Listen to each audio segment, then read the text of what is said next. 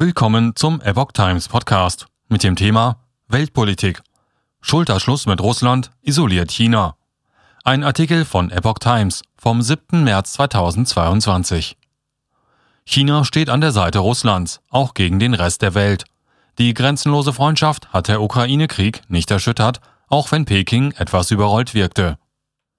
Ungeachtet der Gräuel des Ukraine-Krieges steht China voll hinter Russland – auch wenn es sich damit selbst international ins Abseits stellt.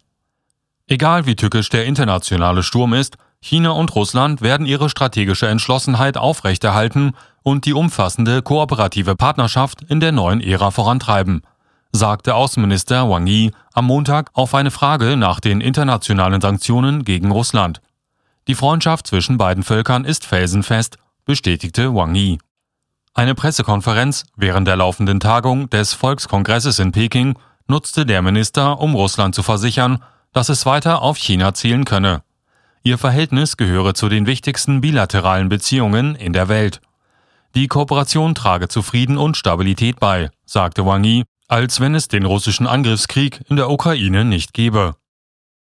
Es bleibt bei der grenzenlosen Freundschaft schienen einige Beobachter darauf zu hoffen, dass sich China noch irgendwie von Putin distanzieren würde, dürfen sie von Wang Yis vielbeachtetem Auftritt vor der Presse enttäuscht worden sein. Es bleibt bei der grenzenlosen Freundschaft, die Chinas Staats- und Parteichef Xi Jinping und Russlands Präsident Wladimir Putin bei ihrem Treffen am 4. Februar in Peking besiegelt haben. Unter dem Druck der USA und des Westens sucht China selbst diesen Schulterschluss auch wenn die Kosten mit der Invasion unerwartet in die Höhe geschossen sind. Xi Jinping hat wohl eine der größten außenpolitischen Patzer seiner zweiten Amtszeit begangen, indem er sich am Vorabend der Invasion durch Russland mit Putin zusammengeschlossen hat, meinte der China-Experte Jude Blanchett von Center for Strategic and International Studies. Peking steckt in einem Dilemma.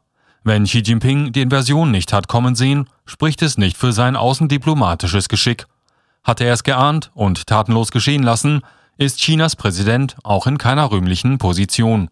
Manches spricht für eine Fehlkalkulation, auch weil Peking viel zu lange gezögert hat, seine rund 6000 Landsleute in der Ukraine zur Ausreise aufzufordern.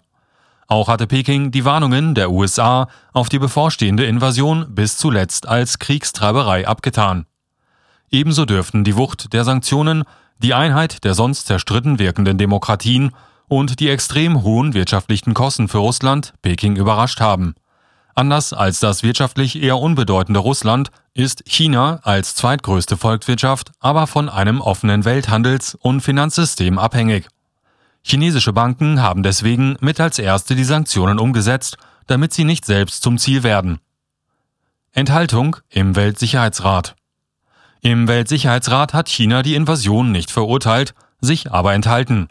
So hofften die USA auf eine Umorientierung. Die Welt schaut sich an, welche Länder für die Grundsätze von Freiheit, Selbstbestimmung und Souveränität eintreten, sagt US-Außenminister Anthony Blinken am Wochenende in einem Telefonat mit Wang Yi. China spricht immer von der Unverletzlichkeit des Grundsatzes der Souveränität, erläuterte Blinken anschließend bei CNN. Mit Russland gebe es jetzt aber ein ständiges Mitglied im Weltsicherheitsrat, das diesen Grundsatz verletze. Deswegen schauen wir nach China, dass es seiner Stimme Gehör verschafft, diese Stimme zählt. So blinken. Aber Chinas Führung lehnt einen Kurswechsel ab. Als Zeichen, wie eingekreist sich auch China fühlt, warf der Außenminister den USA vielmehr vor, in der asiatischen Region eine Verteidigungsallianz aufbauen zu wollen. Das wahre Ziel der Indo-Pazifik-Strategie ist die Schaffung einer indopazifischen Version der NATO, sagte er. So wurden auch verzweifelte Hoffnungen der Ukraine oder des EU-Außenbeauftragten Joseph Borrell enttäuscht, dass China mit seinem Einfluss irgendwie vermittelnd eingreifen würde. Wang Yi versprach nur eine konstruktive Rolle, die China spielen wolle. Auch chinesische Experten lehnten eine Vermittlung ab. Wenn der Westen will, dass China eine größere Rolle spielt, sollte er zuerst seine bösartige Kampagnen gegen China einstellen, zitierte die parteinahe Global Times Professor Zhu Feng von der Universität Nanjing. Indem Xi Jinping derart unbeirrt zu Putin hält, isoliert sich China weiter selbst.